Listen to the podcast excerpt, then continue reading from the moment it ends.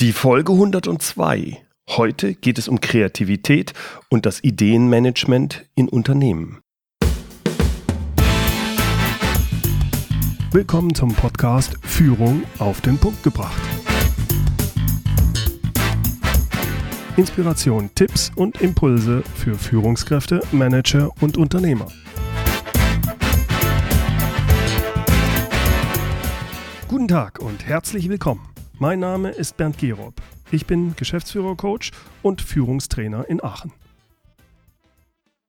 Vielen Dank an alle, die mir zu meiner 100. Podcast-Episode gratuliert haben. Ich habe mich sehr darüber gefreut. Diese Art von Feedback ist immer wieder eine große Inspiration für mich, auch mit dem Podcasten weiterzumachen. Denn ganz ehrlich, das Podcasten ist manchmal ganz schön anstrengend und nimmt viel Zeit weg. Aber es macht richtig Spaß.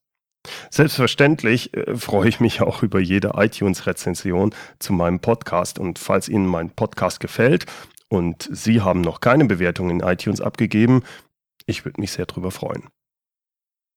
So, und jetzt zum heutigen Thema und das lautet Kreativität in Unternehmen, die Krux mit dem Ideenmanagement. Vor kurzem habe ich es wieder gelesen. In den Köpfen der Mitarbeiter schlummern Milliarden. Gemeint sind die Ideen und die Kreativität der Mitarbeiter. Daran wollen verständlicherweise die Unternehmen partizipieren. Sie wollen, dass ihre Mitarbeiter mitdenken, eigene Ideen entwickeln, damit das Unternehmen innovativer wird. Das ist verständlich und es ist legitim. Ja, es ist sogar notwendig. Denn ist man nicht innovativ, dann gehört man heute als Unternehmen schnell zum alten Eisen. Bereits vor Jahrzehnten versuchte man, die Ideen der Mitarbeiter abzugreifen und dafür gab es den Begriff des betrieblichen Vorschlagswesens. Nun, das klingt etwas angestaubt. Heute nennt sich das Ganze Ideenmanagement bzw. Innovationsmanagement. Wikipedia sagt, Innovationsmanagement ist die systematische Planung, Steuerung und Kontrolle von Innovationen in Organisationen.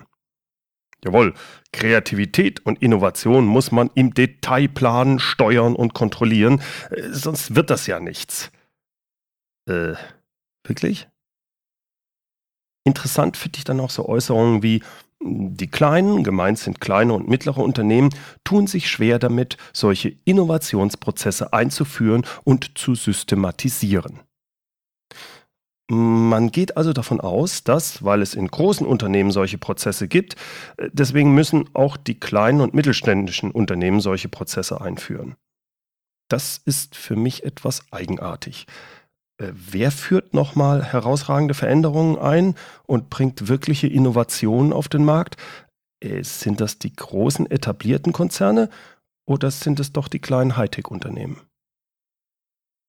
Mein Eindruck ist, dass manche glauben, kleinen und mittelständischen Unternehmen unbedingt ein solches Kreativitätsmanagement, Innovationsmanagement, Ideenmanagement andrehen zu müssen. Ein Innovationsmanagement, wie es die großen Firmen ja ach so erfolgreich einsetzen. Da hört man beispielsweise von BASF, durch das Ideenmanagement steigern wir unsere Wettbewerbsfähigkeit und optimieren Abläufe. Insgesamt seien im vergangenen Jahr bei BASF, das Bezugsjahr ist bei dieser Quelle 2013, von rund 12.000 Mitarbeitern gut 19.000 Ideen eingereicht worden. Die Umsetzung von vielen dieser Ideen brachte dann 33,2 Millionen Euro. Gut 10 Prozent davon zahlte dann BASF als Prämie an die Mitarbeiter aus, deren Ideen realisiert wurden. Und in der Süddeutschen Zeitung vom 13.08.2014 wird vom Daimler-Konzern berichtet, bei Daimler sparte man im vergangenen Jahr eigenen Angaben zufolge fast 75 Millionen Euro ein, dank der Mitarbeiterideen. Das klingt doch erstmal nicht schlecht. Warum sollten denn da kleine und mittelständische Unternehmen nicht auch ein solches Ideen- und Innovationsmanagement einführen? Aber schauen wir uns doch mal an, wie sowas in der Realität wirklich aussehen kann. Wenn ein systematisches Ideenmanagement in einem großen Unternehmen eingeführt wird, dann sind die Mitarbeiter angehalten, dort zentral ihre Ideen einzureichen. Eine eigens dafür gebildete Zentralabteilung, das Ideenmanagement, sammelt und bewertet die Ideen. Für jede anerkannte Idee erhält der jeweilige Mitarbeiter dann eine Bonuszahlung. Diese Bonuszahlung wird anhand eines ausgetüftelten Entlohnungssystems berechnet. Ziel dabei ist es, die Mitarbeiter zu motivieren, kreativer zu sein, Ideen zu haben und diese Ideen im Unternehmen einzubringen. Die Mitarbeiter tun das nämlich sonst nicht. Das ist zumindest die Einschätzung und die Erfahrung der oberen Manager. Und kurzfristig scheint dieses Konzept auch häufig aufzugehen. Typisch ist, dass zu Beginn, also wenn ein solches Ideenmanagement eingeführt wird, tatsächlich die Anzahl der eingereichten Ideen stetig zunimmt. Ein gutes Zeichen. Der Vorstand freut sich. Es scheint, dass die Mitarbeiter mitziehen und das Unternehmen immer kreativer und innovativer würde. Das ist ja super. Nach einiger Zeit beschäftigt die Abteilung für Ideenmanagement bereits mehrere Vollzeitmitarbeiter. Diese sind voll ausgelastet mit der Sammlung der Mitarbeiterideen, mit der internen Vermarktung und mit deren Einschätzung hinsichtlich der Umsetzung dieser Ideen. Und natürlich mit der Bewertung und dem ausgetüftelten Entlohnungssystem. In Pressemitteilungen und gegenüber dem Aufsichtsrat vermeldet das Top-Management, wie super das alles läuft und wie viele Millionen Euro das Ideenmanagement bereits eingespielt hat. Und dabei sei die zusätzliche Entlohnung der Mitarbeiter und die Kosten für die Zentralabteilung bereits eingerechnet.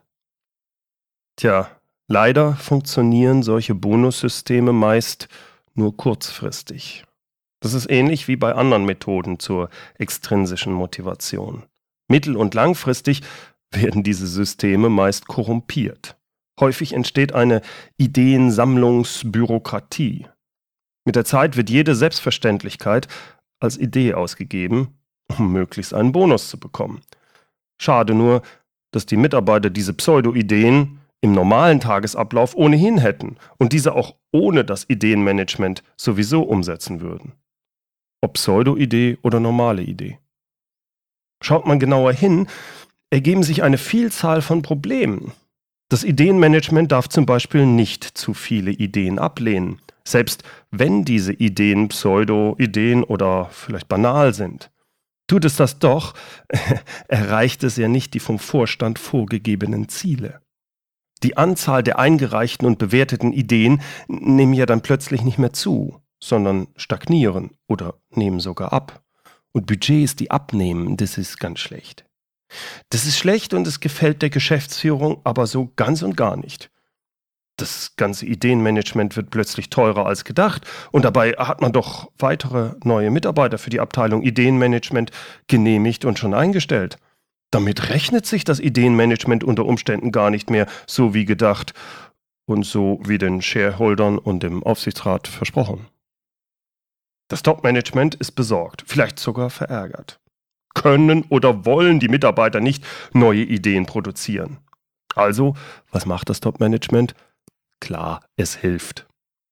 Und wie hilft es? Es erweitert die Ziele und Regeln.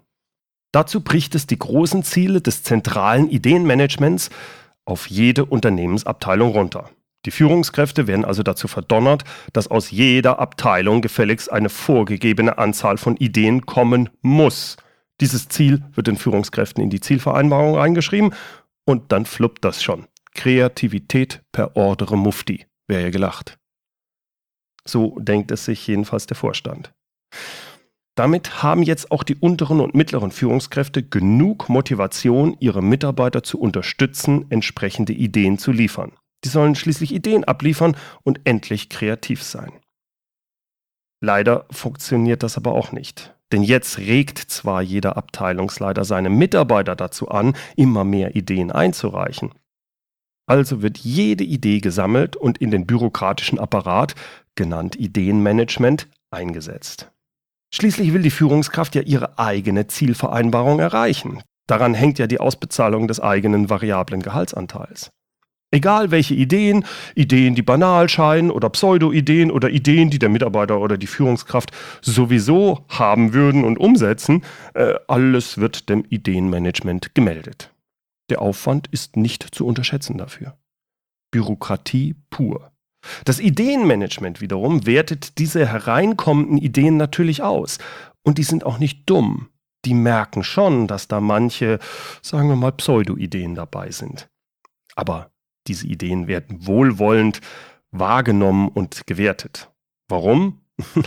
Die eigene Zielerreichung des Ideenmanagement-Teams ist ja auch an die Anzahl der Ideen gekoppelt.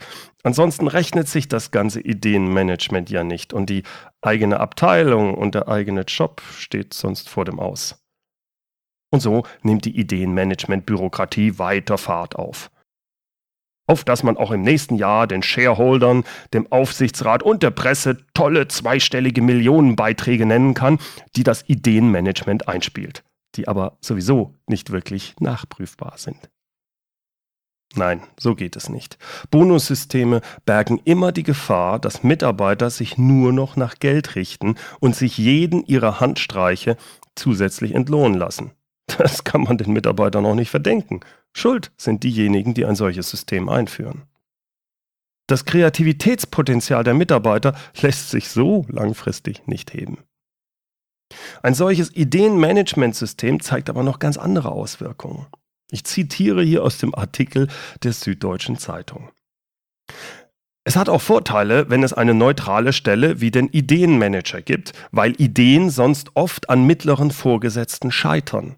Der Vorgesetzte könne den Mitarbeiter mit seiner Spitzenidee schließlich auch als Konkurrenten ansehen und so Ideen von vornherein verhindern. Der Rat eines Experten aus dem Ideenmanagement lautet deshalb, äh, wenn es sich einrichten lässt, würde ich als Mitarbeiter versuchen, meinen unmittelbaren Vorgesetzten zu umgehen und meine Idee direkt bei der zuständigen Stelle abgeben. Äh, bin ich hier der Einzige, der eine solche Vorgehensweise als vollkommen kontraproduktiv für das Unternehmen ansieht? Es mag ja vorkommen, dass es schwarze Schafe unter den Vorgesetzten gibt, die den Mitarbeiter so ausboten, aber das sollte in einer Firma doch die Ausnahme sein. Und ist es nicht die Ausnahme, ja, dann hat das Unternehmen doch ein ganz anderes Problem, nämlich ein Vertrauens- und ein Führungsproblem. Dann gilt es doch, dieses Problem erstmal zu lösen und nicht ein System oder Vorgehen zu etablieren, das Misstrauen und Argwohn unterstützt und Kooperation und Vertrauen zwischen Mitarbeiter und Vorgesetzten torpediert. Also liebe mittelständische Unternehmer, seid froh, wenn ihr nicht solche Systeme in eurem Unternehmen habt. Lasst euch nicht einreden, dass ihr das bräuchtet. Entscheidend für Kreativität ist ein Umfeld, das Ideen wirklich fördert. Eine angstfreie Führungskultur ist entscheidend für Kreativität in Unternehmen. Daran hapert es aber häufig. Laut Professorin Theresa Amabile von der Harvard-Universität wird Kreativität viel häufiger getötet als gefördert. Um kurzfristige geschäftliche Ziele zu erreichen, werden Organisationen entwickelt, die systematisch Kreativität zerstören. Besonders kritisch ist es, wenn Unternehmen einen Großteil ihrer Energie zur übertriebenen Risikominimierung verwenden. Dieses Sicherheitsdenken zieht sich nach und nach durch das gesamte Unternehmen. Da wundert es nicht, dass wirklich bahnbrechende Ideen nicht in Konzernen entstehen, sondern in den Köpfen von Querdenkern. Die Querdenker, die überleben selten in großen Unternehmen, sondern finden sich als Unternehmer oder als Mitarbeiter in den kleineren, agilen, mittleren Firmen. Kreativität braucht Freiraum. Laut dem Autor der Studie Corporate Creativity, Jens-Uwe Meyer, liegt ein Denkfehler im Prozess- und Strukturdenken vieler Manager. Er sagt, Prozesse sind gut und wichtig, wenn es darum geht, das operative Geschäft voranzutreiben. Mit den gleichen Methoden jedoch lassen sich keine neuen Ideen entwickeln. Deshalb Google erlaubt seinen Mitarbeitern 20 Prozent der Arbeitszeit zur freien Forschung zu verwenden. Auch 3M ermöglicht seinen Mitarbeitern, sich sechs Stunden der Arbeitszeit pro Woche mit eigenen Projekten und Ideen auseinanderzusetzen. Die Innovationsfreudigkeit dieser Unternehmen zeigt, dass dieses Vorgehen auch langfristig erfolgversprechend ist. Allerdings bedarf es einer Führungskultur des Vertrauens in die eigenen Mitarbeiter. Fast jeder Mitarbeiter eines Unternehmens macht sich gelegentlich Gedanken, was in seinem Umfeld verbessert werden müsste. Gerade diese kleinen Verbesserungen sind es auch häufig, die einen großen Unterschied machen können. Wenn das Unternehmen sie nur umsetzen würde, könnten diese Veränderungen später vielleicht der entscheidende Wettbewerbsvorteil sein. Aber Kreativität gibt es nicht auf Anweisung. In manchen Unternehmen werden die Ideen der Mitarbeiter im Tagesgeschäft einfach nicht gewürdigt. Dann brauchen sie auch nicht sporadisch Sitzungen anordnen, in denen zum Brainstorming äh, für Kreativität und Ideen aufgerufen wird. Da wird nichts rankommen bei. Gerade in kleineren Unternehmen herrscht manchmal auch die Einstellung, dass gute Ideen ausschließlich vom Chef kommen. Das ist verständlicherweise nicht sehr motivierend für die Mitarbeiter. Es führt zu einer Einstellung der inneren Kündigung. In einer solchen Umgebung kann sich Kreativität nicht entfalten. Diese Situation erinnert mich an einen Satz von Antoine de Saint-Exupéry. In jedem Menschen steckt etwas von einem ermordeten Mozart. Wenn es um Kreativität geht, ist die Führungskultur entscheidend. Die meisten Menschen sind aus sich heraus motiviert und kreativ, wenn sie in einem Umfeld arbeiten, wo Kreativität erwünscht und unterstützt wird. Mit Unterstützung sind dabei keineswegs Belohnungen, also Boni, gemeint. Entscheidend ist vielmehr, dass eine Führungskultur des Vertrauens herrscht. Um kreativ sein zu können, braucht es neben Intelligenz, Vorstellungsvermögen und Neugier vor allem Mut und Flexibilität. Kreativität braucht Mut, weil eine neue Idee zu verfolgen auch zu Fehlern und Misserfolg führen kann. Das gehört dazu. Wenn Sie also kreative Mitarbeiter haben wollen, müssen Sie eine Kultur etablieren, die Fehler und Misserfolg bis zu einem gewissen Grad toleriert. Menschen sind gerne kreativ, wenn sie es sein dürfen und wenn sie nicht dafür bestraft werden, wenn es mal schief geht. Angst führt nicht zu Geistesblitzen. Kreativität ist wie eine Pflanze. Damit sie wachsen kann, muss man ihr Platz und Freiheiten einräumen. Ideen brauchen Zeit. Um kreativ sein zu können, müssen sie ihren Mitarbeitern erlauben, hin und wieder auch Ablenkung zu suchen und aus der täglichen Routine auszubrechen. Ob das an der Kaffeetheke ist, dass da mal ein bisschen gesprochen wird äh, über ganz andere Sachen auch. Einfach sich abzulenken ist wichtig, um kreativ sein zu können.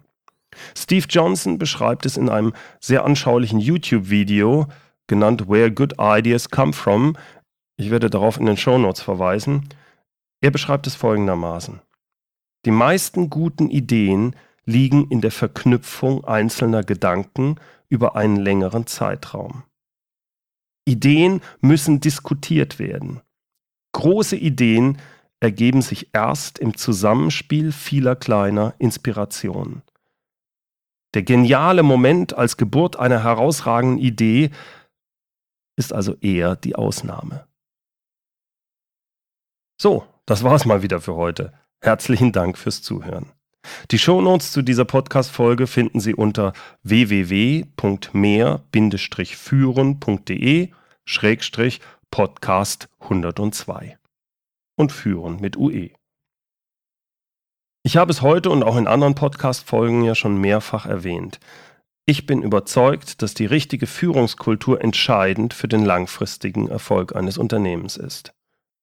Aber worauf kommt es bei guter Führung wirklich an? Wie bekomme ich denn jetzt eigenverantwortliche, kreative und selbstständig agierende Mitarbeiter? Was muss ich genau tun, und was sollte ich unterlassen? Hierzu veranstalte ich am 9. Juli um 19 Uhr einen Online-Workshop, also ein öffentliches Webinar zum Thema, worauf es als Führungskraft wirklich ankommt. In diesem kostenlosen Webinar erfahren Sie von mir die drei entscheidenden Tipps für den Einstieg in die erste Führungsrolle und um kreative Mitarbeiter zu bekommen. Ich verspreche Ihnen, wenn Sie auch nur diese drei Tipps konsequent umsetzen in Ihrem Führungsalltag, dann führen Sie schon besser als 90 Prozent aller anderen Führungskräfte in Deutschland. Und ich verspreche Ihnen, Sie werden langfristig erfolgreicher sein als dieser 90 Prozent. Wie Sie es von mir kennen, geht es in diesem Webinar nicht um Theorie, sondern um bewährtes Vorgehen aus der Praxis für die Praxis. Und das Beste daran, das Webinar ist gratis. Sie müssen sich nur vor dem 9. Juli unter folgendem Link anmelden. www.mehr-führen.de-webinar. Den Link finden Sie auch in den Shownotes. Seien Sie bei dem Webinar mit dabei. Ich verspreche Ihnen, es lohnt sich, und es gibt auch noch einige exklusive Überraschungen während des Webinars am 9. Juli. Zum Schluss wieder das Zitat, diesmal weniger inspirierend, dafür mehr bedenkenswert. Heute vom Schweizer Schriftsteller Emil Baschnonga. Technokraten und Administratoren hiefen die Kreativität auf die Trockenwerft. Dort wird sie dann nicht etwa ausgebessert, sondern abgetakelt. Herzlichen Dank fürs Zuhören. Mein Name ist Bernd Gerob und ich freue mich, wenn Sie demnächst wieder reinhören, wenn es heißt Führung auf den Punkt gebracht. Inspiration, Tipps und Impulse für Führungskräfte, Manager und Unternehmer.